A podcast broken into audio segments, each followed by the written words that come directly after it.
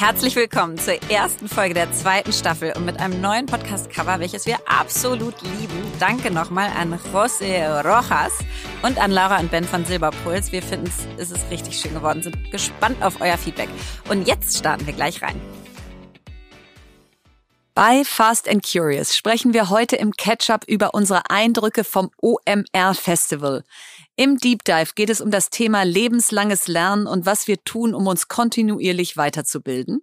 Bei Was bewegt dich spricht Lea über ihren heutigen Trip nach Leipzig zur Pitch Night. Hey Linda, Lea hier. Du, ich habe ein Problem. Und zwar hat mich gerade der Veranstalter angerufen von der Digital Hub äh, Pitch Night und mir gesagt, dass das nicht in Leipzig heute ist, sondern in Dresden. Und ich bitte nach Dresden kommen muss. ich schaffe das noch, mein Hotel umzubuchen und die Bahn und so weiter. Aber wir können den Podcast ja schlecht nochmal neu aufnehmen. Ich habe ja die ganze Zeit von Leipzig erzählt. Ich freue mich auch so auf Leipzig, jetzt halt auf Dresden. Ähm, oh, Mist. Äh, was machen wir denn da jetzt? Oh je, ich würde sagen, dann schneiden wir einfach deine Sprachnachricht so wie sie ist in die Folge mit rein und dann sollte ja jeder checken, dass du nach Dresden fährst und nicht nach Leipzig. Und bei was nervt, mache ich meinem Ärger Luft über den viel zu aufgeblähten Politikbetrieb. Bei meine Frage an beantworten wir heute zum ersten Mal eine Frage aus der Community und das letzte Wort habe heute ich. Jetzt kommt Werbung. Ja, heute mal der etwas anderen Art. Wir haben nämlich heute ein kleines Mini-Interview mit Nadine Kruck, Managerin bei BCG Platinien im Frankfurter Office vor. Und BCG Platinien ist die IT-Strategieberatung der Boston Consulting Group, die mit über 900 ExpertInnen weltweit an der digitalen Transformation ganzer Industrien arbeiten. Und ich war selber bei BCG, deswegen bin ich ganz stolz, dass BCG Platinien bei uns Werbepartner ist. Und das Schöne dort zu arbeiten ist, dass ihr bei wirklich vielen C-Level-Projekten mit globalem Impact mitarbeiten könnt. Und heute möchte ich mit Nadine zum Thema Authentic Self sprechen. Und das ist mir besonders wichtig, weil ich in meiner ganzen Berufskarriere bisher gemerkt habe, dass wenn man als Authentic Self oder auch Whole Self kommen darf in den Job, also wenn man sich ganzheitlich mitbringen darf, dass dann eine höhere psychologische Sicherheit da ist und die Ergebnisse so viel besser werden. Und deswegen finde ich das ein perfektes Thema, Nadine, um dich hier mal zu befragen dazu. Meiner Erfahrung nach passt beides super gut zusammen. Je authentischer ich bin, desto zufriedener bin ich auch und motivierter. Und je motivierter ich bin, desto lieber arbeite ich auch einfach an den Themen. Das heißt, ich glaube, Erfolg und Menschen, die das ausstrahlen, Motivation und Zufriedenheit, das geht Hand in Hand. Total. Und ich finde, das gilt auch nicht nur für einen selbst, sondern auch fürs Team. Das heißt, was würdest du denn sagen, welche Rolle spielt Authentizität so in der Teamdynamik und äh, bei der Zusammenarbeit, vielleicht gerade auch bei IT-Projekten? Dadurch, dass wir immer nach neuen Lösungen für Herausforderungen suchen, ist es eben auch wichtig, sich selber einzubringen und seine Ideen zu teilen. Und ich glaube, authentisch zu sein hilft dabei, ähm, auch mal rohere Ideen zu teilen und im Team miteinander zu spielen. Außerdem ist es natürlich so, wenn ich mich lange Zeit in einem Team, was intensiv zusammenarbeitet, verstellen muss, das kostet unglaublich viel Energie. Diese Energie kann ich natürlich besser in coole Lösungen verwenden. Und deswegen finde ich, ist es ein wichtiger Punkt, im Team authentisch zu sein. Hat sich denn mit, sag ich mal, deiner zunehmenden Seniorität dein Verständnis von Authentizität am Arbeitsplatz verändert? Definitiv. Am Anfang als Berufseinsteigerin dachte ich, authentisch sein bedeutet immer alles von sich preiszugeben. Heute sehe ich das eher in einem anderen Kontext. Das heißt, das kann sich auch verändern. Und ich bin auch viel selbstbewusster geworden, authentischer zu sein ähm, und das einfach auszuprobieren und dann zu schauen, wie die Reaktionen sind. Ja, was braucht es für ein Umfeld, sodass man wirklich sich selber mit zur Arbeit bringen kann, so wie man ist? Es braucht auf jeden Fall Toleranz und Offenheit für andere Perspektiven. Und ich finde, da kann man immer auch gut bei sich selber anfangen. Und ich finde, einen weiteren Punkt bei BCG Platinum ist es ein wichtiger Wert, Leading by Example. Also wirklich auch authentisch zu sein im Team. Und du hast vorhin schon gesagt, psychologische Sicherheit zu geben, dass die anderen authentisch sein können. Cool. Ich finde es richtig schön. Vielen Dank, dass du deine Zeit mit mir hier geteilt hast. Und wenn ihr jetzt zugehört habt und denkt, Mensch, ich möchte auch ein Teil eines Teams werden, wo ich mit meinem ganzen Selbst irgendwie zur Arbeit kommen kann und bald mit Nadine schon gemeinsam die digitale Transformation ganzer Industrien vorantreiben könnt, dann bewerbt euch und zwar unter karriere.bcgplatinion.com. Den Link findet ihr wie immer auch in unserem Linktree. Werbung Ende. Ketchup. Ja, letztes Mal haben wir ja gesprochen, bevor wir auf der OMR waren. Da waren wir zwar schon in Hamburg in dem Studio, aber da war noch ordentlich Adrenalin im Raum, aber wir wussten ja noch nicht wirklich, wie es wird. Und jetzt äh, wollten wir euch einfach mal den Recap geben. Das heißt, wie hat sich's angefühlt? Was waren großartige Momente? Was waren Lowlights? Äh, wen haben wir getroffen? Einfach mal rein in, wie war's? Ja, also ich bin immer noch übernächtigt davon. Ich bin immer noch nicht wieder voll, vollständig erholt. Ey, da braucht man so lange Recovery-Zeit. Ist echt ja. so. Vor allem, wir waren ja auch mehrfach auf der Bühne, weil wir noch den 50-50 Gründerinnen-Pitch hatten, wo wir investiert haben in Startups, wo mindestens eine Frau drin ist. Wir hatten natürlich unsere Startup-Trends Hot or Not-Rede. Dann hatte ich auch noch Masterclasses, sowohl Stimmt. am nächsten Tag nach der Party auch noch. Die Party habe ich natürlich auch noch mitgenommen, da warst du Ich musste um 5 Uhr morgens am Mittwoch okay, äh, nach Frankfurt fliegen und die nächste Keynote halten. Ja. Oh, also das war echt, es war sowas von verrückt. Diese Stimmung war Wahnsinn. 75.000 Menschen. Ich, Menschen. Ich fand es am Anfang. Ich fand so voll. Erdrückend. Ja, ja, völlig erdrückend, weil man so denkt, also erstmal hat man ja äh, zehn Menschen noch nicht mal richtig getroffen wieder und dann sind es 75.000. Du quetscht dich durch die Gänge und so. Und gleichzeitig fand ich es schon eine krasse Stimmung, weil einfach Total. alle da waren gefühlt auch. Also nach zwei Jahren Pandemie hast du einfach Leute wieder getroffen von vor 15 Jahren. Naja, und was erstmal so schön war, ist, äh, die hatten uns untergebracht in diesem wahnsinnig schönen Vierjahreszeitenhotel, ja. was ich bisher immer nur von außen gesehen habe. Und plötzlich sitzen wir da in unseren Zimmern, haben morgens uns zum Sport im Fitnessstudio verabredet, weil wir ja diese Fitness-Challenge machen, wo wir 600 Seilsprünge pro Tag machen. Und also überhaupt so das Gesamtsetup war schon mal schön. Dann fährst du da so hin. Wir mussten nicht anstehen. Wir durften sofort ja. zum Speaker-Eingang. Da war ich auch ziemlich dankbar, ja. weil ich da ja die ganze Zeit rumgestöckelt bin. Dann war es ein bisschen weniger auf diesen High Heels rumstehen. Ja. So, und dann, äh, also mich hat's erschlagen, als ich in diese Halle kam, in diese äh, Halle, wo unsere Red Stage war. Ja. Da bin ich so eine Dreiviertelstunde vor unserem Auftritt rein. Da warst du noch nicht da. Und da ist mir eigentlich erst bewusst geworden, das ist hier gleich keine Keynote oder so, die wir schon hundertmal gehalten haben. Das ist, das ist wie so ein Popstar-Auftritt. Also du kannst ja nicht vor 7000 Leuten auf die Bühne gehen und sagen, guten Tag, ich habe heute fünf Takeaways und fangen wir mal mit dem ersten an. Und da, also da ging richtig mein Puls hoch kann ich so verstehen. Ich habe, also wir haben ja wirklich auch versucht, alles reinzupacken. Ne? Ja, alles. Ich habe jetzt im Nachhinein so ein bisschen selbstkritisches Gefühl, es war ein bisschen zu viel gewollt. Also ich meine, wir waren das erste Mal zusammen auf einer Bühne. Normalerweise stehen wir alleine, halten unsere Kinos, die wir in- und auswendig kennen. Wir haben ein neues Thema gemacht, Startup Trends Hot or Not.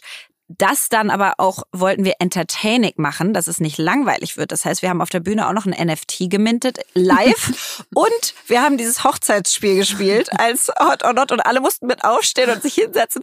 Was ich da auch so absurd fand, ist, es waren ja 6.500, 7.000 Leute in der Halle. Das heißt, sitzen konnten, glaube ich, nur keine Ahnung, vier oder fünf oder so. Ja, und dann stand tausend, ja, ja, die komplette Halle voller Menschen. Das heißt, dieses Hochzeitsspiel mit dem Aufstehen hinsetzen hat gar nicht richtig funktioniert, weil die ganze Zeit so viele standen, dass du gar nicht genau gesehen hast. Das stimmt, jetzt. aber ich habe auch so gedacht von der Bühne da oben, ich glaube, die Menschen haben nach zwei Jahren Zoom auch verlernt mitzumachen. Voll. Also die saßen da alle wie vor so einer Zoom-Konferenz nach dem Motto, ihr seht mich ja eh nicht, dann, so. dann entertaint mich mal, weil ich meine, die ersten Male, wo die aufstehen mussten, da merktest du so richtig, richtig. Schwere Beine. Äh, schwere Beine und äh, irgendwie verlernt. Nee, also ich fand es lustig, als wir von der Bühne gingen, warst du ja äh, fertig. Du warst richtig fertig. Ich war ne? richtig Depri. Du warst ja. richtig Depri und ja. ich war so der Zweckoptimist, ja. der gesagt hat. Was mir sehr geholfen hat, weil danach kam ja gleich die Social Media Kamera von OMR und ich war wirklich so ein bisschen eher den Tränen da, muss man sagen, weil ich irgendwie das Gefühl hatte, also ehrlicherweise, wenn ich sonst reden halte, es soll jetzt gar nicht so überheblich klingen, aber kriege ich eher so Standing Ovations. die soll laufen. gar nicht überheblich klingen, aber die Leute rasten die, halt einfach aus. Ja. Die Reden laufen eigentlich ja. echt gut. Das ist was, was ich wirklich ganz gut kann. Und da, wir haben ja 100% Energie da reinge gesetzt und gegeben und ich hatte das Gefühl, das war Danach wie ein du leer. schwarzes Loch. Ja, Ja. das, das wurde so aufgesogen von dem Saal und es kam gar nicht zurück. Das liegt jetzt gar nicht an euch, ihr liebe Leute, die da im Publikum saß, sondern auch an diesem riesige Masse an Menschen, riesiger Raum. Und dann hatten wir uns da so ausgepowert und es hat irgendwie, ich war auch einfach ultra aufgeregt. Mhm. Das heißt, es hat auch nicht so funktioniert, wie ich es wollte. Und dann bin ich runter und konnte mich irgendwie so gar nicht beruhigen. Also ich war richtig warst grumpy. Mich hat auch richtig. irgendjemand angesprochen, meinte ich, sorry jetzt, und ich bin eigentlich echt eine nette Person. Sorry jetzt nicht, kann gerade nicht oder so, weil ich wirklich so war, so, ey, wenn jetzt noch einer kommt, fange ich an hier zu flennen. Nee, und, und ich glaube, und du hast mir sehr geholfen mit deiner Art. Ah. Ja, weil ich einfach erstens denke, und da reden wir heute auch drüber, Ja. lebenslanges Lernen Ja. tust du nur, wenn du neue Dinge auch zum Ja. ersten Mal machst. Total. Und das war neu für uns. Und natürlich ist die Erwartungshaltung groß und auch vor allen Dingen unsere eigene. Ja. Aber es war auch gut. ja. Also es war das ja Feedback nicht. war super Ja, danach. und das es hat mich war sehr auch- aufgebaut. Und es war gut, es war inhaltlich gut. Minte mal erstmal so ein NFT, dass das jetzt nicht gleich nahtlos oder reibungslos klappt, ist auch klar. Also ich war da so, Quatsch. dass wir halt 0,5 Prozent der Blockchain an Serverkapazität verbraucht haben und deswegen die halt gecrashed ist, das konnte man vorher Das konnte man wissen. nicht ahnen. Also nein, das war super. Und dann ging es, wie gesagt, nahtlos weiter. Gefühlt gingen wir dann sofort rüber in diese OMR 50-50-Halle. Das hat richtig Spaß gemacht. war richtig cool. Das Ja. war wie so eine sympathische Höhle Ja. der Löwen Ja. äh, mit Ja. wahnsinnig vielen Investoren und Investorinnen, die wir auch schon ganz lange kennen, was Ja. auch wie so ein Klassentreffen war. Und dann eben fünf Gründern und Gründerinnen, die auf der Bühne präsentiert haben. Und da habe ich wieder mal gedacht, Leute da draußen, macht mit bei solchen Pitch Nights, Pitch Trainings, Pitch Dates. Du erzählst ja nachher ja auch noch was Mhm. drüber, Lea, weil das ist halt, das ist halt dann die, die Übungssituation, durch die du durch musst. Da ist der ganze Raum voll, du stehst da alleine, die Investoren gucken dich an und dann musst du in drei Minuten sagen, was hast du vor, wo stehst du und, und, und warum bist du die Richtige dafür. Ja. Also das ist einfach eine mega Übung. Ja. Und also ich fand eh, wir waren ja abends am, wann sind wir hin? Am Montagabend. Ja. Genau, da hatte äh, Tarek Müller ja so eine About You ähm, Abend gemacht, äh, Abendessen und dann Veranstaltung. Da sind wir dann noch nach Hause halb gejoggt. Du auf, dem- auf dem Leim mit Ich deinen auf dem High Leim Heels, und du nebenher gerannt. Genau. Nach Hause. Dann am nächsten Abend waren wir auch abends noch irgendwie im Mondu oder so heißt das, super spät. Und ich muss echt sagen, und bei dem OMR 100 Dinner, ich muss echt sagen, diese ganzen Tage, was, also mich haben die krass innerlich aufgefüllt. Ich habe auch die Masterclass sind super gut gelaufen wieder und so. Und auch ehrlich, aber so unser Bühnenauftritt war wahrscheinlich gut, ja. Aber Ja. ich habe immer so diesen Perfektionsanspruch dann. Und es hat irre viel Spaß gemacht. Mit dir hat es irre viel Spaß gemacht, fand ich. Ich hatte richtig wieder so ein Polly-Lea-Gefühl. Ja, Das so war so schön, so weil man einfach so, so einen Hook in der Menge hatte. Ja. Also immer, wenn man das Richtig. Gefühl hatte, so jetzt will ich mich mal gerade Ja. kurz zurückziehen, dann hatte man eben Ja. so seinen Sparringspartner Ja. paar und da du leuchtend gelb getragen hast, konnte ich dich auch immer überall finden. Aber ich habe auch, wir haben ja auch viele Podcast-Hosts dann getroffen und so. Und da habe ich immer gedacht, boah, wenn du das alleine machst, ja, das ist ja schon, es macht auch einfach irre viel Spaß, weil wir es zusammen machen dürfen. Äh, total. Also da habe ich wieder so gedacht, ein Hoch auf das Gründen im Team oder auf Projekte im Team. Es ist es- so viel toller, es gibt so viel mehr Energie. Ja, und the highs are higher, ne? Als Ja. wir da vor dem Ja. OMR 100 Dinner standen, Ja. steigt Ashton Kutscher aus dem Auto und wir und und Lea so, auf keinen Fall gehe ich da jetzt hin und bieder mich an und mache hier einen auf Groupie. Ich so, auf jeden Fall jeden wir da Fall jetzt wollte hin. ich natürlich. Du wolltest, aber so und dann hat uns wirklich Frank Thelen so fast von hinten geschubst in Wirklich? seine Richtung. Also wir konnten gar nicht mehr anders und deswegen das Foto müsst ihr euch Frank nochmal das Foto gemacht. Frank hat das Foto gemacht und man sieht uns richtig an. Also Lea kann es gar nicht glauben, dass sie das macht. Ashton hatte null Bock, die Managerin Nee. so, ähm, you can do that later, you're gonna be inside with him, aber hier nix later, ne? Der war da Nein, gar nicht mehr nein. unterwegs.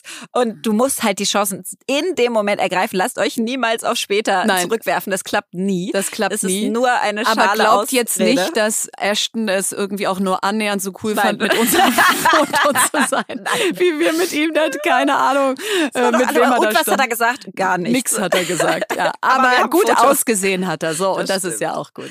Also es hat irre viel Spaß gemacht und es war so schön, euch alle zu treffen. Ich meine, das muss man auch nochmal sagen. Für Total. uns war das so absurd, dass da echte Menschen vor uns stehen, die sagen, ich höre jeden Donnerstag euren Podcast und so. Also, und kann ich ein Foto mit euch machen? Ich dachte wirklich, ich bin in einer anderen Welt. Britney ja. Spears sich, oder so, Wirklich, ja. man hat sich so Ja. richtig so, so als Promi gefühlt. Nein, das war richtig gut. Ja. Jetzt kommt Werbung. Ja, heute möchten wir euch Sage vorstellen und das ist ein global führender Anbieter für cloudbasierte HR-Software, der sich darauf spezialisiert hat, KMUs dabei zu helfen, ihre Geschäftsprozesse zu vereinfachen und zu automatisieren. Und ich als Gründerin, aber viele von euch äh, Geschäftsführer, Führungskräfte kennen das, kann das total nachempfinden, weil wir wollen natürlich unsere Mitarbeiter wir wollen tolle Leute einstellen, wir wollen sie dann befähigen, einen super Job machen zu können. Und das alles braucht aber viel Bürokratie und viel administrativen Aufwand und Arbeit. Also zum Beispiel das ganze Bewerbermanagement, dass man sich ordentlich meldet, dass man weiß, wie viele Menschen sich auf welche Jobs beworben haben, wo die gerade in dem ganzen Bewerbungsprozess stehen. Dann das Thema Reisekosten mit unseren ganzen Mitarbeitern. Wir hatten gerade eine riesen Feedback-Cycle in unserem Unternehmen. Auch das muss nachgehalten werden. Die Daten müssen irgendwo hinterlegt werden, sodass ich da wieder darauf zugreifen kann. Also wir haben ganz, ganz viele HR-Herausforderungen, ja, die einfach so eine, so eine eines Unternehmens mit sich bringen. Und da kann man sich Hilfe holen durch HR-Software. Jetzt hat das Unternehmen eine neue Studie, HR Trends, die Zukunft der Personalarbeit herausgebracht, für die sie über 1000 Personalverantwortliche in KMUs befragt haben. Und die Befragten haben mitgeteilt, was sie nachts wach hält, woran sie arbeiten, was für Technologien wie KI sie einsetzen und wie sie über die Zukunft von HR denken um da mal ein paar Insights mit euch zu teilen. 98 Prozent der Befragten macht ihre Arbeit Spaß, denn sie sind in den HR-Bereich gegangen, um etwas zu bewirken. Also das ist doch schon mal richtig schön.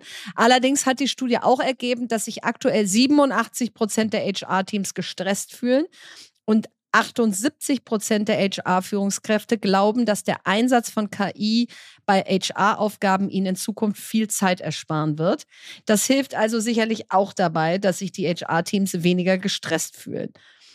So, und wenn ihr jetzt neugierig geworden seid und weitere Insights aus der Studie haben möchtet, dann ladet euch die Studie kostenfrei auf www.sage.de slash HR und Sage wird geschrieben S-A-G-E, also auf sage.de slash HR herunter und alle Infos findet ihr wie immer auch nochmal im Linktree in unseren Show Notes.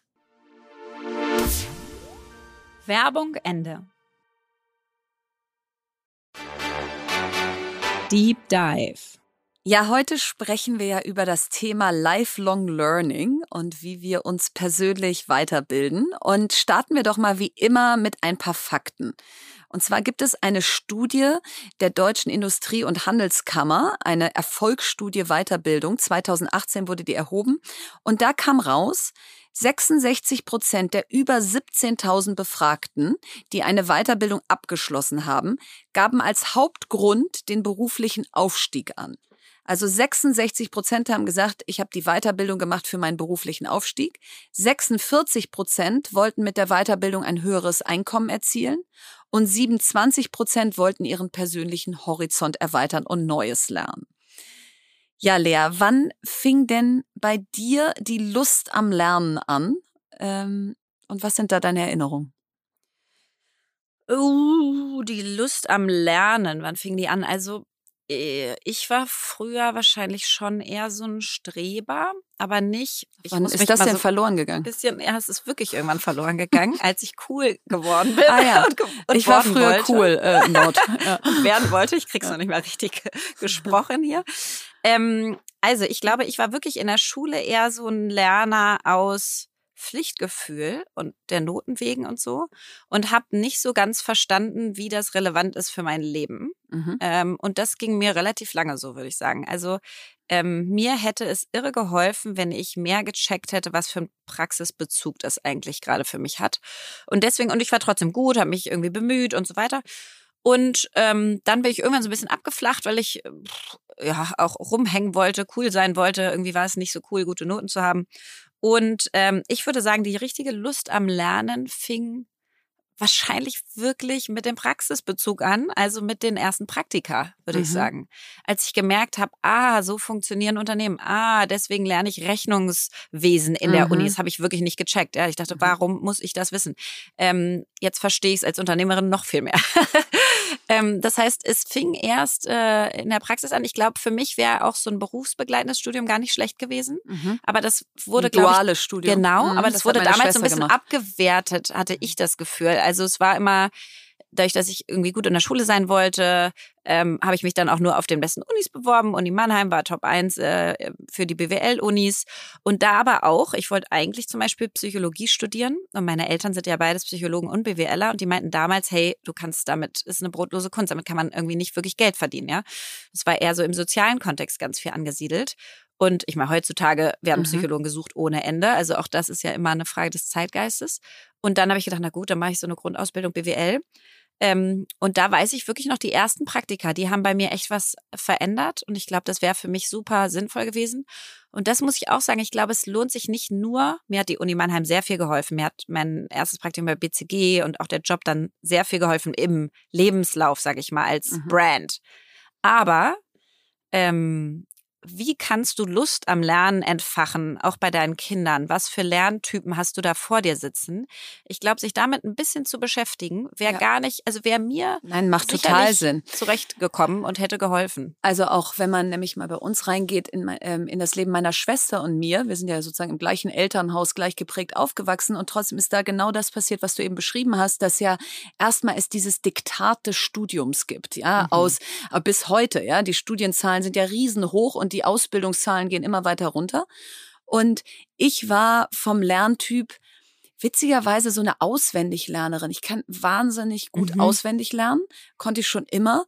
Ähm, bis hin zu der Anekdote, dass eine, äh, dass wir eine Reise gemacht haben mit zwölf oder dreizehn, wo die Eltern meiner Freundin gesagt haben, wir sollen was aus dem Reiseführer auswendig lernen und aufsagen. Und ich kann das bis heute. Bis heute oh kann ich dir über den Renaissancebau in Baden-Baden äh, zwei Seiten Reiseführer vorbeten. Karl Dernfeld baute den langgestreckten Renaissancebau und so weiter. Ähm, so, was? Also, aber das heißt, ja. bei dir ist es noch nicht mal so ein Bulimie, nein, das ist da nein, das weg, sondern so das richtig, bleibt. Ja, das bleibt. Ich kann dir auch noch die Beta-Oxidation der Fettsäure runterbeten, ohne okay irgendeine krass. Idee zu haben. Ja, es ist echt wow. krass.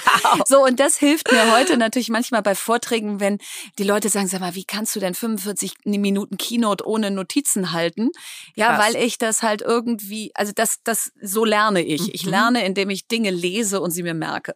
So, das führt aber leider nicht immer dazu, dass ich es dann auch verstanden habe. Aber zurück zu, ähm, wie, wie es dann sozusagen bei uns weiterging, war, mir war deswegen klar, ähm, ich, ich möchte studieren, ich möchte BWL studieren. Das hat mein Vater Vater auch gemacht. Mhm. Also ein bisschen wie bei dir, ne? Dann, mhm. dann wird man was. Das mhm. ist auch heute wahrscheinlich nicht mehr so, aber das war damals noch so.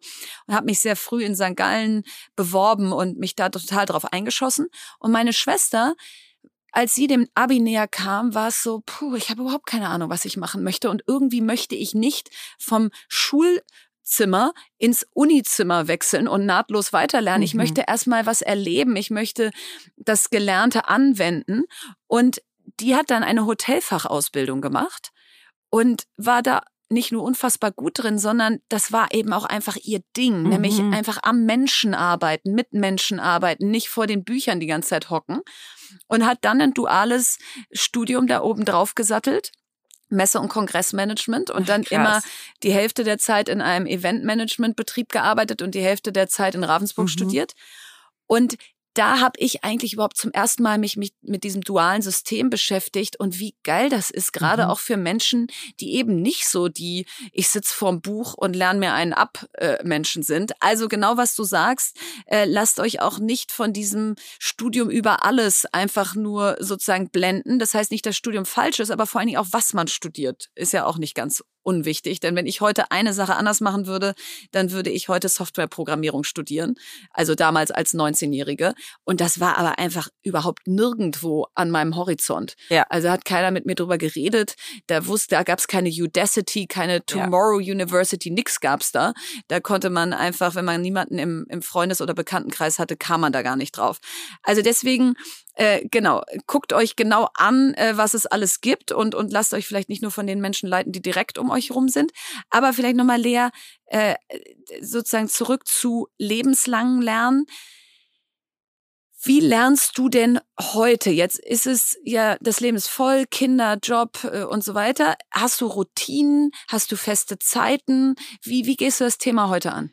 Ja, das ist echt das Schöne. Also A, ist es ein total intrinsischer Impuls und ein, ein Drang, lernen zu wollen.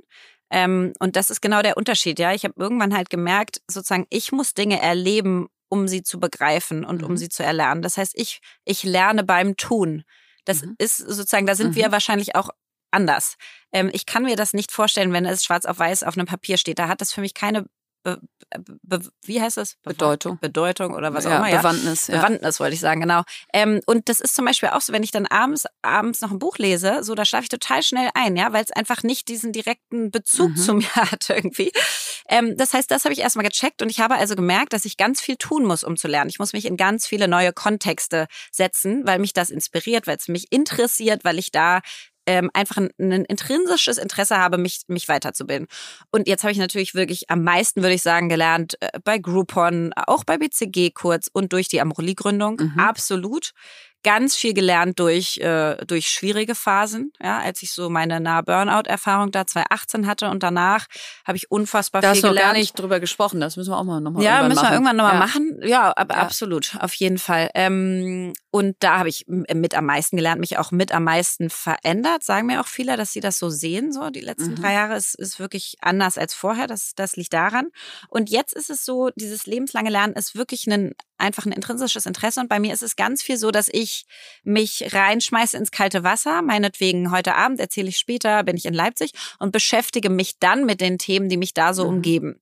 Und dann interessiert mich da irgendwas und dann entwickelt sich daran was weiter. Also meinetwegen Robotics oder so, wie ich in Space Tech reingekommen bin oder so. Ja, das ist meistens gar nicht so, dass ich mir das äh, sozusagen kopfmäßig überlege, rational überlege, sondern ich gehe einfach den Opportunitäten nach und demnach, dass ich dann intrinsisches Interesse dran habe. Und dann entwickelt sich das immer weiter und komischerweise, wenn du ein Interesse für was hast, kommen dann auch die Opportunitäten auf Klar, dich dann zu und dann sprechen dich beflügelt sich das an. alles. Genau. Genau, und ich glaube, das ist auch wahrscheinlich on the job lernen ist die einzige Chance, die du hast, wenn das Leben so voll ist. Weil jetzt stell dir vor, du würdest jetzt gerade eine berufsbegleitende Ausbildung machen, hast du ja sogar, Mhm. kannst ja gleich mal Ja. auch drüber sprechen, ähm, dann denn dann steht ja das ganze restliche Leben still in dieser Zeit, in Ja. dieser Woche. Und das ist jetzt zum Beispiel bei mir undenkbar. Also wenn ich äh, ab und zu auch mal angeboten bekommen habe, können, möchtest du dies oder das, das sind sechs Wochen im Jahr. Nein, Ja. das geht nicht. Das geht bei mir, geht Weiterbildung nur eingewoben in meinen Alltag. Und wie sieht das dann bei dir aus? Also zum Teil so, wie du es beschreibst, dass ich einfach Ja sage zu Tätigkeiten oder Ämtern, von denen ich weiß, dass ich sie einfach noch gar nicht ausfülle. Mhm. Also zum Beispiel bin ich gefragt worden, ob ich Hochschulrätin der Code University werden Mhm. möchte und hatte keine Ahnung, was ein Hochschulrat macht. Mhm. Wie so eine Universität eigentlich von der Governance her läuft. Voll, also ich auch ne, überhaupt wer, nicht. wer Ja. spricht da mit? Was musst du für Dokumente Mhm. einreichen? Wie haftest du auch? Was Ja. weiß ich, ja? Also so und und dass ich dann zu solchen Sachen ja sage, weil ich sage, es hat was mit Bildung zu tun, es hat was mit Software, Tech äh, der Welt zu tun und es hat was mit Lernen zu tun aus. Ich ich arbeite mich in einen neuen Bereich ein, den ich einfach wissen möchte. So, also das ist das eine, so wie bei Mhm. Dir auch, dass ich zu Vorträgen ja sage oder zu Veranstaltungen, Ja. wo ich merke, okay, da muss ich aber vorher da muss ich aber vorher erstmal noch ein bisschen Gas geben, damit Ja. ich mich da nicht blamiere. Ja. Ähm, und das Zweite ist, ich, anders als du, habe ich eine totale, haben wir ja schon mal drüber gesprochen, Affinität zu geschriebenem Wort. Ja. Das heißt, ich kann durch Audio oder Video nicht lernen. Also durch Krass, ja. gesehen, also Ja. wenn ich sehe oder so, sondern nur durch Lesen Mhm. und auch eben nicht durch Hörbuch. Mhm. Also wenn die Leute sagen, ah super, hör das doch als Hörbuch, ja kann Mhm. ich machen, aber dann ist das da rein, da raus, dann Mhm. dann kriege ich das nicht irgendwie äh, rein. Und so war das ich. heißt, so Sachen wie Blinkist oder so Nein, ist nichts für Nein, dich. Blinkist ist nichts für mich. Mhm. Das ist, ähm, das ist für mich Schall und Rauch. Also Mhm. das lese Also muss man hier nochmal sagen, so eine, so eine App oder ja, eine, eine Die App, wo du App, quasi, ja. die App, wo du Bücher in einer Zusammenfassung in hören Kurzform, kannst. in Mhm. Kurzform hören und lesen. Und ich habe als Kind, äh, das äh, gibt's eben auch schon überliefert von meinen Eltern äh, seit jeher, immer nur gelesen, die ganze Zeit gelesen. Und heute im Urlaub muss ich jetzt auch Ostern wieder so lachen. Da ist einfach, sobald ich Zeit habe, lese ich. Ja. So und Ja. und das ist einfach mein Weiterbildungsweg. Ja. Und das finde ich aber war, war cool zu sehen, jetzt auch mal, äh, weil sich ja viele fragen, wie soll ich jetzt Lernen auch noch in meinen Alltag Ja. integrieren? Und wir waren ja im Urlaub letztes Jahr und da hast du auch, glaube ich, Bar- Barack Obamas äh, Biografie gelesen, ne? Mhm. Und die hattest du einfach irgendwie auf dem Kindle dabei oder Ja. wo war das? Ja, auf dem Kindle dabei und hattest hast das wirklich, ich meine, wir waren segeln und dann hast du auf dem Segelboot in der Sonne einfach eine halbe Stunde gelesen und ich fand das so faszinierend, weil du auch nicht so entschuldigend warst. Also Mhm, ich finde, stimmt, ja. du hast oftmals in einem sozialen Kontext dann auch das Gefühl, jetzt muss ich hier auch mit allen irgendwie Mhm. reden und so weiter. Und nee, dir ist es dann wichtig, gerade zu lesen und das ist auch deine Zeit und das darfst du auch genauso machen. Und für alle anderen war es gar nicht weird, aber du bist da ganz, ganz souverän mit umgegangen und du hast echt in jeder Sekunde, wo du nichts zu tun hattest, dich hingesetzt und gelesen und es sah so fast so meditativ für mich auch aus, Ja, weißt ist du, so richtig Verena-Zeitmäßig. Ja, ist genau so. Und ich glaube, weil es kein Smartphone ist, weil ich damit Ja. nicht meinem Umfeld suggeriere, ihr langweilt mich. Stimmt. Ich bin eigentlich mit euch auf dem Stimmt. Segelboot, aber Mhm. bin am Handy. Das fände ich Stimmt. irgendwie in dem Moment total schlimm. Aber weil es ein Buch ist Mhm. oder ein Kindle, gibt es irgendwie genau das. Gibt es Ja. dir so eine Ich-Zeit, ohne dass die anderen vom Kopf gestoßen Und sind. was ich auch so spannend fand, am Morgen hat dann Verena immer so ein Update gegeben Stimmt, über was passiert gerade so in der Welt, ne? Da Stimmt. hast du, was, was hörst du so morgens oder wo, wo bildest du dich quasi, was so, ja, einfach Nachrichten, Weltgeschehen angeht, weiter? Ja, also ich höre sehr viel Gabor Steingart, Mhm. ähm, weil das natürlich auch ach, manchmal hoch, äh, ja auch irgendwie konfrontativ ist, ob jetzt seine Meinung meine Meinung ist Mhm, oder so. mhm. Aber es führt ja zu so einem permanenten Abgleich. Was ist denn deine Meinung? Und, Ja. und wo hat er recht? Und wo setzt er Themen, die dich interessieren Ja. und wo nicht? Also das ist äh, so ein täglicher Snack sozusagen. Und, ähm, und das andere ist, dass ich einfach so schon so ein paar Artikel jeden Morgen seppe und eine Sache äh, wirklich sehr kontinuierlich und diszipliniert mache. Und zwar ist das das äh, Tagesspiegel hat ein sogenanntes Background Briefing zur Digitalisierung. Kostet ein irres Geld im Monat, ist ein Newsletter, der jeden Morgen kommt. Und der ist so ein richtiger Deep Dive in Digitalpolitik, Datenpolitik, äh, also all diese Nerd-Themen sozusagen. Und wenn du den mal einfach ein halbes Jahr gelesen hast, dann bist du drin. Aber der ist richtig, da muss ich richtig konzentrieren. Das ist nicht so nach dem Motto, den lese ich mal eben beim Frühstück nebenbei, sondern den versuche ich irgendwann in den Tag einzubetten. Aber mehr schaffe ich dann auch nicht. Aber das ist ja eh nochmal spannend, weil so diese Newsletter ja schon nochmal ein anderes Signal haben, weil sie einfach so gepusht werden in deine Mailbox, ne? Also Genau. äh, Gabor Steingart schickt ja auch einen Newsletter. Ich zum Beispiel habe den Newsletter von Tim Ferriss, weißt Ah, du, ja. dem For Ja, ja. Our For Work Our Work Buddy Week. und. For Our Work Week und so weiter. Ähm, und den Typen finde ich einfach faszinierend. Und der schickt jeden Freitag so ein Friday Bullet, ne? Das ist auch umsonst, ähm, mit so fünf Punkten, die ihn gerade interessieren. Und das sind meistens Sachen, die mich auch interessieren. Also, ähm, weiß ich nicht, ja, da war gerade so ein Artikel von Paul Graham aus 2016 drin oder so, den er gerade so als Short Essay gelesen hat und so.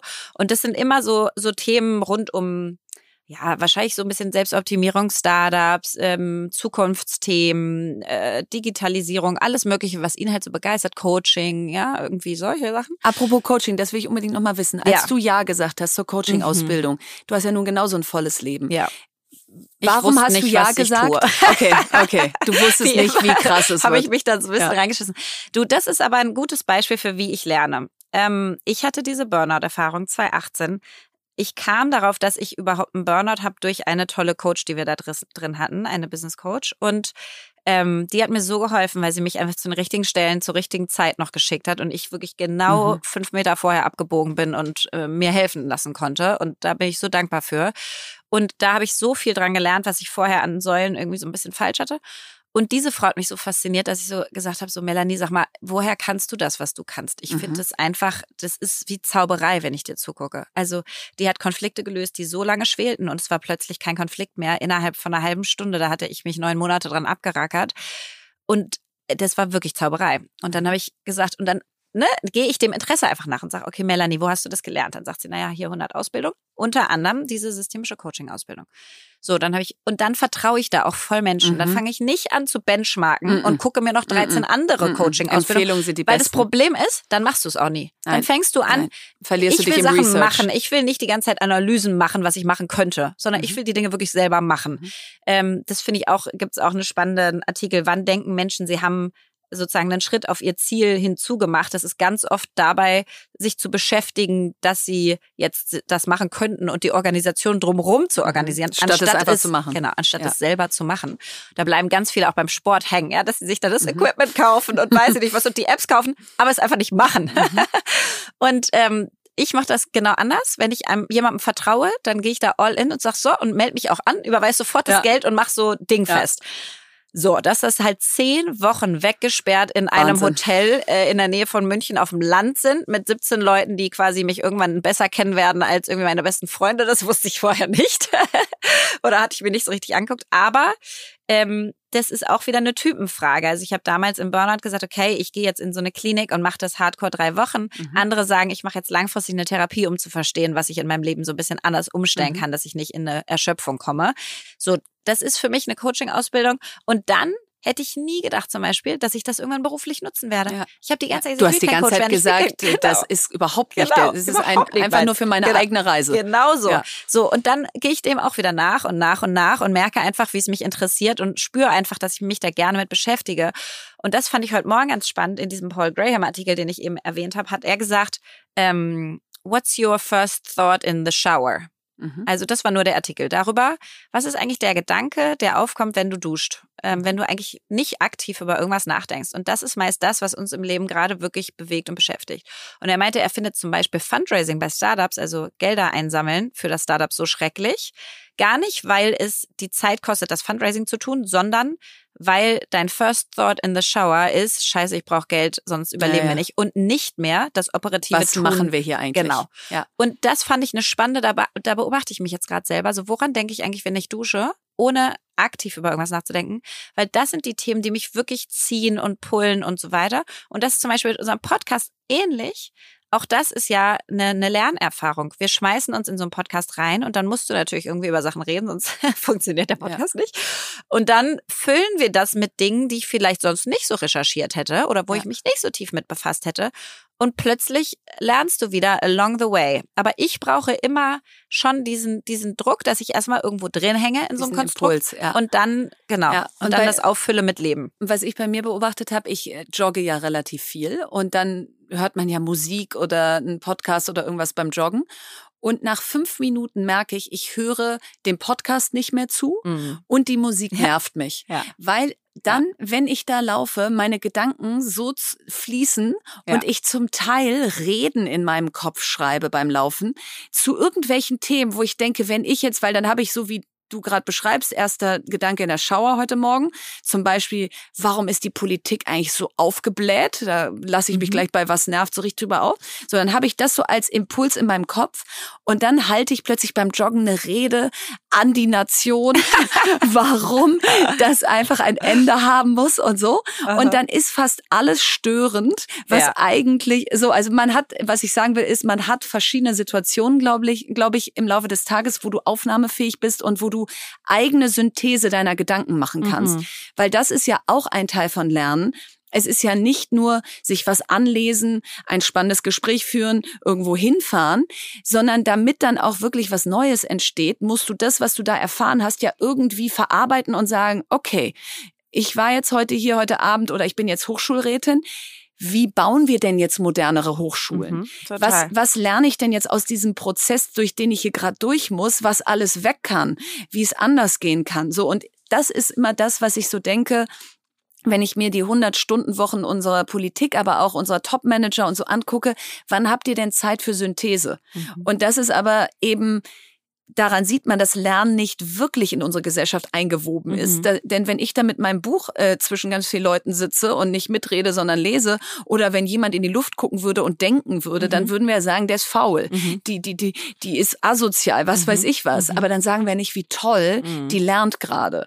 So, und das glaube ich, äh, ja, muss mehr in die Mitte unserer Gesellschaft, auch am Arbeitsplatz, wenn ich von 12 bis 13 Uhr mich weiterbilde und das mache ich vielleicht am besten auf einer Parkbank im Grünen, Ja. Dann, dann ist das auch ein super Ort. Voll. Und äh, da habe ich aber nochmal eine Frage zu, weil du eben, eben sagtest, ja, oder die Leute, mit denen wir sprechen oder so, wie wichtig, also ich meine, es gibt doch diesen komischen Satz, du bist der Durchschnitt der Top 5 Menschen, mit denen du so abhängst. Irgendwie so geht Ach, er, echt? ja. Den kenn ich Äh. Weiß ich nicht, ja. Also irgendwie so, also im Sinne, er soll eigentlich sagen, äh, dein, Es gibt dein immer noch Netzwerk bessere. und die Menschen. Nee. du bist immer nur Durchschnitt. Du bist immer nur Durchschnitt. Okay. Nee, ist ein toller Satz. Also merkt euch eins heute, ihr seid alle nur Durchschnitt. Gottes Willen. Also, ähm, nee, jetzt habe ich Angst vor der Headline, die Linda da jetzt reinschreibt. Nein, ähm, es soll eigentlich sagen, du bist sozusagen der Schnitt der Menschen, mit denen du dich umgibst, weil du natürlich vor denen auch lernst und Ja. mit denen Zeit verbringst und so. Das heißt, wie wichtig würdest du sagen, ist Vielleicht dein die Schnittmenge, ist, aber gut, danke, ja. das ist wahrscheinlich, Ja. ist dein Netzwerk und deine äh, engsten Menschen um dich herum. Wie viel, also wie viel lernst du eigentlich von, von denen, von Menschen, von Netzwerk? Also ich glaube, das es ist eine super Frage, weil weil wenn du während du da gerade gesprochen hast, habe ich gerade so gedacht, mit wem umgebe ich mich denn und so und natürlich äh, umgebe ich mich am allermeisten äh, mit meinem Mann, ja, weil der einfach Gott sei Dank jeden Tag Ja. irgendwie reinkommt und es gibt ja so EO und YPO, also Entrepreneurs Organization und Young äh, Professional Officers heißt, glaube ich, YPO. President's oder Organization. President's Mhm. Organization und so. Gibt also ganz viele Netzwerke, in die du reingehen kannst. Und da bin ich auch schon ganz oft kurz davor gewesen. Jetzt bin ich zu alt. Ich glaube, Werden wir auch ganz viel gefragt, ne? Ja. Welche Netzwerke kannst du empfehlen? Genau, in Mhm. welchen Netzwerken seid ihr drin? Und irgendwann habe ich festgestellt, dass mit meinem engsten Umfeld und besonders eben auch mit meinem Mann in die Synthese von Themen zu gehen, Mhm. Eigentlich mein persönliches Weiterbildungsforum Ja. ist, weil wir auch komplementär sind. Also die Themen, die ich gut drauf habe, die, die kann ich dann ihm erzählen und andersrum. Und das macht dich einfach smarter, wenn du dich mit Menschen umgibst, die, also das müssen gar nicht besonders schlaue Menschen, also es sind einfach Menschen aus unterschiedlichen Bereichen, Ja. denen du zuhörst, denen du Fragen stellst. Und, und ich glaube, das ist der Kern. Es ist fast egal, mit wem du dich umgibst, stell Fragen. Mhm. Äh, Es gibt so ein bisschen die Tendenz äh, der älteren Generation nur zu senden. Ich komme in einen Raum, sende und gehe wieder. Ach, der Ja, Junge auch. der, äh, genau, kannst du machen, aber dann wirst du ja nichts Neues selber gelernt haben. Ja. Also insofern dieses Leaders always talk last oder Leaders ask questions, Mhm. das finde ich besonders relevant. Total. Und ich glaube aber schon, dass für Leute, die das Umfeld halt nicht haben im engeren Umfeld, wo Mhm. sie sagen, Mensch, die bringen nochmal richtig neue Gedanken rein, sondern das sind einfach ganz tolle, nette Menschen, ja. Total. Ähm, da kann man sich schon mal umhören, was für Netzwerke es eigentlich gibt. Man muss aber sagen, dass wir jetzt echt beide keine, wir sind kein Teil eines bestimmten Netzwerks. Ich kriege das auch ganz oft von Frauen gefragt und ich kann, ich habe kein Netzwerk an der Hand, wo ich sagen könnte, das ist es. Ich das Einzige, was ich immer sage, ist, fang in deinem eigenen Umfeld an und frag die Leute, mit wem Und sie sich kreier eigentlich... genau. dir Netzwerke, d- die dich weiterbringen, weil ja, was es nicht gibt, musst du erschaffen. musst du erschaffen. Und vielleicht zum Schluss, weil du ja immer, bist ja immer so großartig darin, die drei Bücher, die zwei Podcasts, die man unbedingt lesen oder gehört Mhm. haben muss, zu sagen. Ähm, was sind so deine Top-Inspirationsempfehlungen, gerade beim Thema lebenslanges Lernen, wo man sagt, wo, wo du sagen würdest, müsst ihr mal reinhören oder müsst ihr mal durchlesen? Also ähm, derzeit, das ist natürlich jede zwei Wochen quasi, ist das wirklich neu oder jeden Monat äh, könnte ich dir andere sagen. Derzeit würde ich echt sagen von Tim Ferriss, dieser Five Bullet Friday Newsletter, den Mhm. finde ich cool und inspirierend und snackable. Ich Mhm. mag es auch, wenn es kurz und knackig ist. Ähm, ich mag unglaublich gerne, mochte ich das No Rules Rule Book von dem Reed Hastings, von dem Gründer von Netflix. Netflix, Ja. über Kultur, über Management, über Transformation, über all das, was eigentlich Unternehmen ausmacht. Und zwar nicht die großen Dinger, über die wir immer reden, sondern die, ja, the devil is in the detail, die kleinen Dinge, an Ja. denen man wirklich eine Kultur unterscheiden kann. Das fand ich sehr toll. Und äh, ich habe gerade angefangen, Life Force Buch natürlich von Tony Robbins und das finde ich aber auch sehr cool. Da geht es gerade um Gesundheit, was, was ich einfach irre spannend finde, gerade dieses ganze Langlebigkeitsthema. Nicht, dass ich für immer leben will, aber einfach, wie halten wir uns gesund? Und da fängt er an mit so, was kann Stammzellentherapie machen? Und da habe ich eine Mama im, im Kindergarten zum Beispiel. Das ist eine Mutter von einem, mit der meine Tochter im Kindergarten ist. Und die forscht auch in dem Bereich. Oh, wow. Weißt du, und da gibt's dann wieder diese Connections, dass es dann wieder einen anders berührt als aufmacht. genau. Ja. Und dann rede ich mit ihr und sag, sag mal, erklär mir das doch nochmal. Ich habe da gerade was drüber gelesen und kannst du mir nicht erzählen, was du da gerade machst und wo du forschst und was, was wir damit eigentlich tun können. Und ich wusste gar nicht, dass wir da noch so weit am Anfang sind, ja, was wir aus den Stammzellen eigentlich für unsere Gesundheit machen können. Und das sind so Ja. ja, so Themen, die mich gerade auf jeden Fall inspirieren. Ja, und bei mir ist es einfach, glaube ich, wenn ihr manchmal das Gefühl habt, dass, das höre ich von ganz vielen, dass man denkt, oh, meine Allgemeinbildung, gerade Frauen denken das manchmal, ja. ist nicht so gut, wie sie sein könnte. Oder boah, bei Geschichte oder Geografie ja. habe ich das Gefühl, ja. hängen mich immer die Männer ab. Ähm, das scheint irgendwie so ein, äh, so ein größer angelegtes Phänomen zu sein. Dann, dann würde ich einfach euch so sehr die Bücher von Yuval Harari empfehlen. Und egal in welcher Reihenfolge, ob es mit Homo Deus losgeht und 21 Lektionen Lektionen für das 21. Jahrhundert oder eine kurze Geschichte der Menschheit. Da, das ist so gut lesbar und das ist einfach mal Allgemeinbildung. Das ist mal nicht so dieses jetzt mal tief rein in NFTs oder so, ja. sondern das ist mal einfach wieder so eine Gesamtübersicht und die haben mich Zusammenhänge verstehen. Total Zusammenhänge verstehen, mhm. die Welt verstehen und da ist auch viel drin von dem, was wir jetzt brauchen, um die Zukunft zu verstehen. Mhm. Also insofern ist das so ein bisschen mein, mein Go-To-Lesewerk, wenn ich das Gefühl habe, ich muss mich aufladen. Mhm. Und dann hast du gesagt, Tagesspiegel liest du, also genau. als Newsletter? Genau, den gibt es, den Tagesspiegel ähm, Newsletter gibt es in ganz verschiedenen Schwerpunktgebieten. Mhm. Energie, Digitalisierung, mhm. Mobilität. Also da kann man sich den raussuchen, der für einen besonders interessant ist. Dann kommt der jeden Morgen und ist, wie gesagt, wahnsinnig teuer. Der kostet, glaube ich, 170 Euro im Monat. Also er ist wirklich wahnsinnig teuer. Aber das ist halt mein Kerninteresse, dieses mhm. Gebiet. Ja.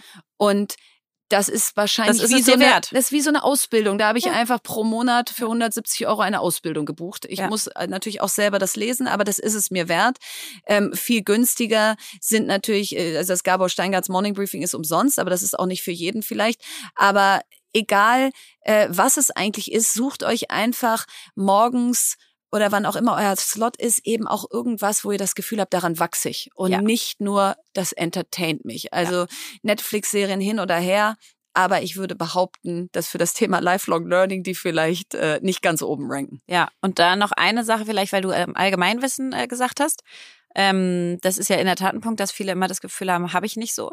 Äh, da hatte ich ja schon mal von Gayali erzählt und die ja. haben zum Beispiel jetzt gerade. Das ist eine ähm, App, ne? Genau, ja. ist eine App, eine Allgemeinwissens-App, da kannst du das äh, hören. Und das finde ich halt schön, anstatt Instagram ja. zu scrollen. Ich habe es bei meinem Telefon sogar auf den Platz gemacht, wo Instagram vorher war, auf dem Handyscreen, sodass dass ich sozusagen anstatt auf Instagram zu klicken, ja. auf Gayali klicke. und dir ein bisschen und Zeitgeschichte Genau, anhörst, und mehr ja. Zeitgeschichte. Und gerade haben sie so eine riesen Story released, ich glaube sogar heute oder gestern, über die Geschichte Russlands und, äh, und der Ukraine. Und ja. dass man da mehr Kontext bekommt. Und das ist doch eigentlich super spannend. Aber jeder findet da quasi seine Form. Sehr spannend, Verena.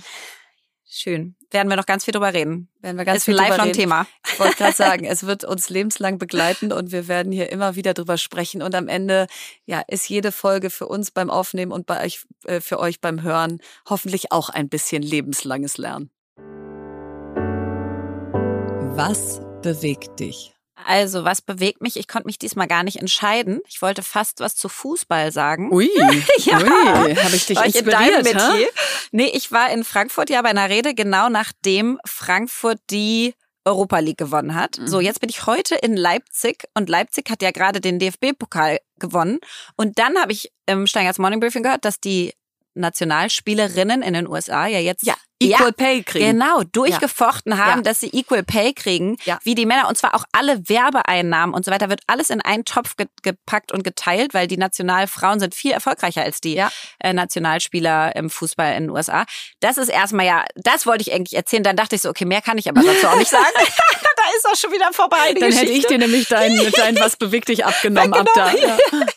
so, und deswegen habe ich es jetzt noch trotzdem reingeschmissen. Was mich bewegt ist, ähm, ich bin heute Abend in Leipzig und zwar war bei äh, einer Pitch Night von dem Digital Hub. Der ist eine Initiative vom Bundesministerium für Wirtschaft und Klimaschutz. Und da habe ich mal geguckt, weil es geht so ein bisschen auch um Startups in Ostdeutschland. Und es sind nur 8,3 Prozent der Startups in wow. Ostdeutschland äh, angesiedelt. Ja, was echt krass ist in Deutschland, ist ja wahnsinnig wenig. Und, und wie zählt Berlin da rein? Berlin exkludiert sozusagen. Also okay. Berlin äh, nicht okay. als Ostdeutschland definiert. Ja. Genau. Und dann sind es 8,3 Prozent. Und ähm, wir sind heute auf jeden Fall da. Da ist eine riesen Pitch Night, da freue ich mich unglaublich drauf. Da sind zwei wahnsinnig tolle Panels, auch mit äh, Konstanze Buchheim, mit der Bettine Schmitz, die du gerade gesehen hast, die gerade ja Investorin des Jahres Investorin geworden ist. Des Jahres ja, geworden. Glückwunsch, Tine. Genau, von German Startups Awards ausgezeichnet, letzte Woche ja, noch. Also auf Krücken ist sie auf die Bühne gegangen. Oh, ja, ja, genau. Also sie sehe ich jetzt von Auxo, die hat ja den quasi so mit ersten Fonds äh, gegründet, der äh, wirklich nur in Startups investiert, wo eine Frau mit äh, im Gründerteam Team ist. Ja.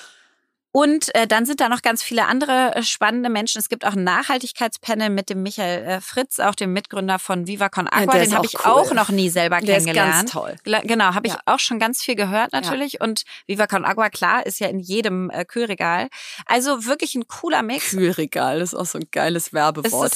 Jetzt in jedem Kühlregal. Sagt man das? Ja, ja. Kühlschrank, Ja, meinetwegen. ja, okay. Und ähm, naja, also auf jeden Fall. Und die reden darüber, warum wir mehr Zebras und keine Einhörner brauchen. Also sozusagen Zebras definiert als Firmen, die genau nicht mit dem Einhornanspruch starren. Firmen, die, sag ich mal, nach den Grundwerten Nachhaltigkeit, Inklusivität, Co-Creation, Kooperation äh, agieren und nicht, wir wollen eine Milliarden-Company werden, was ja ein Einhorn definiert, über eine Milliarde Bewertung. Ähm, und die Gegenteile dazu sind halt die Zebras, die neuen Purpose-Unternehmen. Und das finde ich gerade total spannend. Da wollen wir ja auch nochmal eine Podcast-Folge zu machen, ähm, zu wirklich, wie kann man denn eigentlich Erfolg langfristig ähm, nachhaltig gestalten. So. Und das sind also irre viele spannende Leute. Ich bin da auf der Jury und kann mir zehn Auf der Startups Jury bist du gleich auf drauf, der ja? Jury drauf, auf der Jurybühne drauf. Äh, Ich Ich bin da ganz oben drauf auf der Jury. Ich, doch. wirklich, ich merke einfach, dass ich zu wenig Schlaf habe gerade. Nee, es ist gut. Ich Ab und zu brauche ich ja mal so ein paar Stolperer. Ich kam heute auch schon richtig grumpy rein. Also ich so grumpy habe ich die noch nie es tut mir erlebt. auch echt leid. Ja. Ich habe mich zweimal mit Kuss entschuldigt. Ja, das war auch gut. Und mit Ja. echter Umarmung. Ja. Sonst umarmst du nämlich immer nur so, dass du schon gleich weiterläufst. Aber Weißt du, heute war ich es eine so, echte Ich bin Umarmung. so übernächtigt und überarbeitet gerade. Ich gründe ja auch noch nebenher und das ist irgendwie jetzt plötzlich wieder sehr intens. Aber naja, also auf jeden Fall freue ich mich mega auf Leipzig. Ich freue mich richtig doll auf, äh, auf diese Startups, weil es sehr technische Startups sind. Da werde ich Cool. dir also da ein bisschen was von erzählen. Sehr cool. Und das ist auf jeden Fall ein bisschen out of my comfort zone, weil in diesem Mhm. Bereich Robotics, AI äh, und so weiter ist jetzt nicht, äh, sag ich mal, mein Hauptgebiet, wo ich mich auskenne. Finde ich richtig toll. Cool. Bin ich sehr gespannt. Was nervt? Ja, als ich drüber nachgedacht habe, was mache ich heute bei Was nervt, habe ich festgestellt, ich habe da ganz schön oft politische Themen bei Was nervt. Ein Glück. Aber es nervt mich einfach so. Und insofern nervt mich heute unser viel zu aufgeblähter Politikbetrieb. Und fangen wir mal an. Also ich, ich weiß gar nicht, wo ich anfangen soll, ja. Also wir haben ein- einen viel zu großen Bundestag, das zweitgrößte Parlament der Welt nach China, 736 Bundestagsabgeordnete und jetzt haltet euch fest, im Gesetz steht, es sollen maximal 598 sein. Was ist denn da passiert? Das wissen wir seit Jahren, dass der viel zu groß ist, aber oh Wunder, äh, irgendwie möchten die den nicht selber verkleinern. Komisch. Komisch. Komisch. Sie wollen sich nicht selber abwehren. Komisch, sie Hm. wollen sich nicht selber abschaffen. Diese ganzen Überhang- und Ausgleichsmandate, die der ganzen, in der ganzen Republik immer angehäuft werden und zu dieser großen Zahl führen, führen. Und das führt übrigens auch dazu, dass wir 410 Millionen Euro für die Abgeordneten ausgeben, die es eigentlich laut Gesetz gar nicht Wow. geben soll. Ja, also Wow. es ist auch Wow. kostenmäßig echt ein Fund. Und dann geht's gleich weiter mit, wir haben die meisten Staatssekretärinnen und Staatssekretärinnen ever, also parlamentarische Staatssekretäre. Das sind also sozusagen die, die die Ministerien führen, aber im Politikbetrieb verankert sind, im Gegensatz zu den verbeamteten Staatssekretären, die aus der Verwaltung kommen. Und da haben wir 37 was auch die höchste Zahl ever ist. Und auch das kostet richtig Geld. Ich glaube, ein Staatssekretär kostet den Steuerzahler pro Jahr eine halbe Million Euro. Boah. Also, so, dann haben wir das ineffizienteste Wahlsystem. Ist euch schon mal aufgefallen, dass permanent Landtagswahl Mhm. ist? Ja, und wozu führt das? Dass die ganze Zeit die Menschen, die vor allen Dingen auch regieren, dieses Land im Bund, in irgendwie diese ganzen Bundesländer reisen, um da Wahlkampf zu machen. Also jetzt gerade in NRW, wo ich ja herkomme, war Scholz auf jedem Plakat und Lindner ist natürlich auch immer vorbeigefahren und Habeck und, und Baerbock waren zu Besuch. Und das ist ja auch schön und gut, aber die sollen ja dieses Land voranbringen und nicht die ganze Zeit Landtagswahlen anheizen. Mhm. Und wie wär's denn mal, wenn wir zum Beispiel immer zwei Jahre nach der Bundestagswahl en bloc alle Landtagswahlen bündeln? Dann wird einmal in diesem Land 16 Bundesländer durchgewählt an einem Wochenende. Ist auch schön, dann hat das auch was Gemeinsames. Ganz Deutschland geht heute zur Wahl. Dann müssen wir uns das auch nicht alle drei Monate angucken, diese Wahlberichterstattung und Nachwahlberichterstattung und so. Das interessiert mich also überhaupt nicht. Ich möchte, dass wir irgendwie mal vorankommen. Ja. Und insofern ist das Wahlsystem ineffizient. Und wenn man sich auch überlegt, wie viele Leute da involviert sind, um so einen ganzen Wahlkampf zu gestalten und, und wie viel Ablenkung das für uns Bürger und Bürgerinnen bedeutet. So.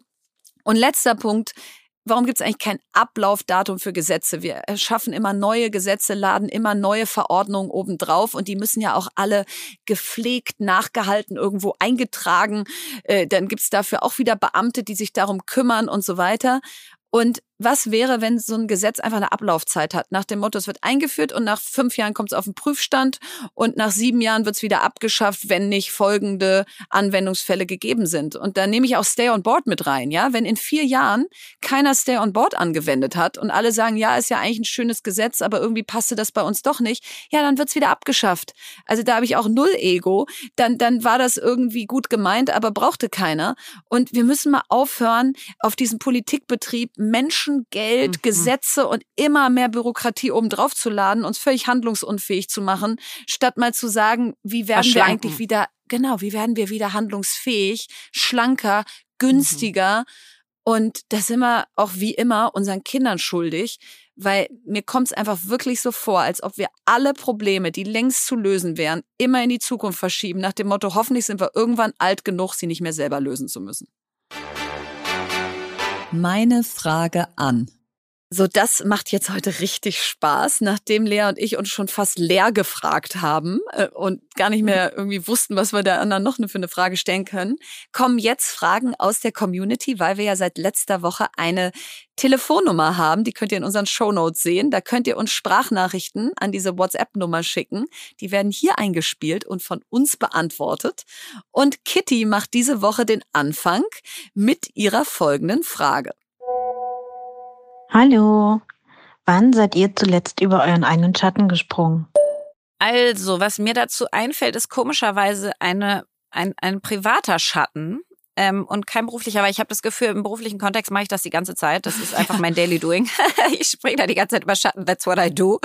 Ähm, und das äh, schockiert mich auch gar nicht mehr. Ich finde es auch nicht anstrengend, ich finde es toll und freut mich. Aber ähm, im Privaten habe ich was gemacht, was ganz ungewöhnlich war. Und zwar, meine Eltern sind eher arm aufgewachsen, haben sich alles, was wir haben, hart erarbeitet. Und bei uns wurde immer stark, sag ich mal, geguckt, dass man die Dinge bei Ikea kauft und bei Lidl und einfach alles so günstig wie möglich. So. Mhm. Und ich habe jetzt nach meiner Trennung mir mein eigenes Heim geschaffen und habe da einfach so all in gemacht. Auf die zwölf gehauen. Auf die zwölf. Ich habe mir alle Möbelstücke gekauft, die ich jemals haben wollte. Ich habe das so bunt gemacht, wie ich es haben wollte. Ich habe den SodaStream, der ist auch so eine andere Company, die heißt, glaube ich, Arc oder sowas, weil die noch cooler aussieht. Ich habe so richtig auf die zwölf gehauen und natürlich würde jeder Anlageberater sagen, wie bescheuert, dein Geld da zu versenken. Aber ähm, ich habe... It's a happy place. Es ist a happy place und da bin ich richtig über den Schatten gesprungen, weil ich eine Erfahrung mit einer meiner besten Freundinnen hatte, wo die ganz, ganz krank geworden ist und das auch sag ich mal, ein langfristiges Thema ist und ich so wirklich da mir geschworen habe, ich, ich werde nicht mehr warten. Geld kann man nicht mitnehmen, Happiness schon. Die mhm. erlebst du jeden Tag und ich freue mich jeden Tag einen Keks, wenn ich durch meine Wohnung gehe, weil die so bunt ist und farben und äh, froh und facettenreich und ähm, ja, und das war ein Riesenschatten. Also bis mhm. heute, jetzt wohne ich da wahrscheinlich irgendwie jetzt ein bisschen über ein halbes Jahr. Ähm, bis heute muss ich mich immer noch überwinden, wenn Leute kommen und sagen, wie schön hier. Ich will mich fast mhm. entschuldigen. Dass du nicht dich rechtfertigst. Genau. Ja. Und sagen, ja, äh, äh, so, aber ich habe auch, sondern sagen, ja, ich habe es mhm. mir richtig schön gemacht, aber irgendwie ist das gar nicht Teil unserer Kultur, dass man sich das einfach so gönnen darf. Und ich habe es äh, einfach gemacht. Es war ein riesiger Schatten. Ja, das kann ich Jetzt sehr gut. Dran. das kann ich sehr gut nachvollziehen. Aus Ostwestfalen kommt, äh, fragt sich auch äh, mein gesamtes Umfeld, wie es sein konnte, dass ich äh, nicht diese sparsamen Tugenden aus Ostwestfalen geerbt habe. Aber genau, mein Schatten, also äh, ich, ich interpretiere ihn mal beruflich, aber es ist ehrlich gesagt genau wie du sagst. Eigentlich springen wir fast automatisch, fast täglich aus unserer Komfortzone ja. raus und jedes Mal damit auch über einen Schatten. Und das habe ich besonders gedacht, als ich das Buch gelesen und dir dann ja auch weiterempfohlen habe, Untamed, ungezähmt. Wer es nicht gelesen hat. Das müsst ihr lesen. Glennon Doyle, ja. Untamed. Und die sagt einen Satz, we can do hard things. Und dieser Schatten ist ja irgendwo auch hard things. Also mhm. entweder weil es anstrengend ist oder weil man weiß, ich habe einen Fehler gemacht oder ich habe jemand schlecht behandelt und ich muss da jetzt zuerst hin. Und dieses We can do hard things steht, glaube ich, einfach über unserer Eingangstür. Mhm. Ich habe das Gefühl, äh, we can do hard things. Aber ähm, das, deswegen gibt's dazu beruflich wenig zu sagen, zu sagen, wie springst du über Schatten? Ja, indem ich einfach immer wieder We can do hard things tue. Mhm. Aber privat interpretiert habe ich ein Ritual mit mir selbst, dass ich mich in der Weihnachtszeit, weil ich die so wahnsinnig schön finde und so, so für mich so eine heile Weltzeit äh, mit diesen ganzen Ritualen, frage, mit wem bin ich nicht gut gerade und kann ich daran etwas ändern? Mhm. Und Gott sei Dank kommen da mir nicht so viele Namen in den Kopf jedes Jahr, weil ich hoffentlich nicht mit vielen nicht gut bin. Aber jedes Jahr kommt mir irgendwer in den Kopf. Und das ist mal jemand, der näher an mir dran ist, mal jemand, der weiter weg ist. Und einer kam mir jahrelang in den Kopf, und zwar einer meiner ältesten und engsten Schulfreunde. Und wir hatten uns so ein bisschen aus den Augen verloren, aber nicht genug, als dass ich ihn nicht zu meiner Hochzeit hätte einladen sollen. Und ich habe ihn nicht zu meiner Hochzeit eingeladen. Und da ist dann so ein Bruch passiert. Mhm. Und ich habe einfach jeden, jeden, jede Weihnachten gemerkt, wie es schmerzt. Wie, weil, weil ich auch ja ganz viel Verbindung zu ihm habe über andere Leute und so. Mhm. Und ich glaube, Weihnachten vor zwei Jahren war es, da habe ich gesagt, jetzt springe ich über meinen Schatten. Es ist es ist ein Gang nach Canossa, weil ich habe ihn nicht zur Hochzeit mhm. eingeladen mhm. und das war eigentlich nicht gut. Und das kann ich jetzt auch nicht mehr heilen, mhm. kann ich rückwirkend oder zur nächsten einladen, weil die gibt's hoffentlich nicht. So, also da muss ich jetzt hin.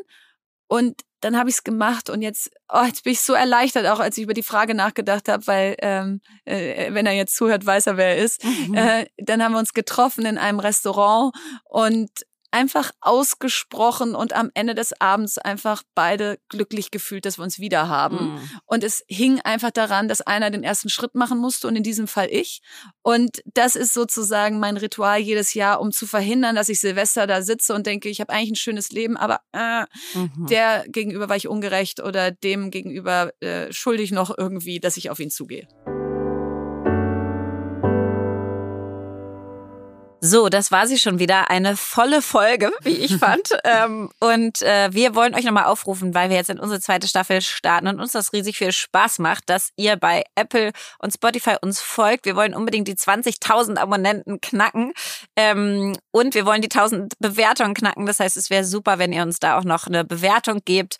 Äh, und gleichzeitig wollen wir euch noch erinnern, es gibt jetzt die WhatsApp-Nummer in den Show Notes. Das heißt, da könnt ihr reingucken mhm. und uns eine Sprachnachricht schicken mit eurer Frage. Und die wird dann hier eingespielt, wie ihr es heute gemerkt habt. Und dann beantworten wir sie und freuen uns schon sehr darauf. Und jetzt hat Verena das letzte Wort. Mahatma Gandhi. Live as if you were to die tomorrow. Learn as if you were to live forever.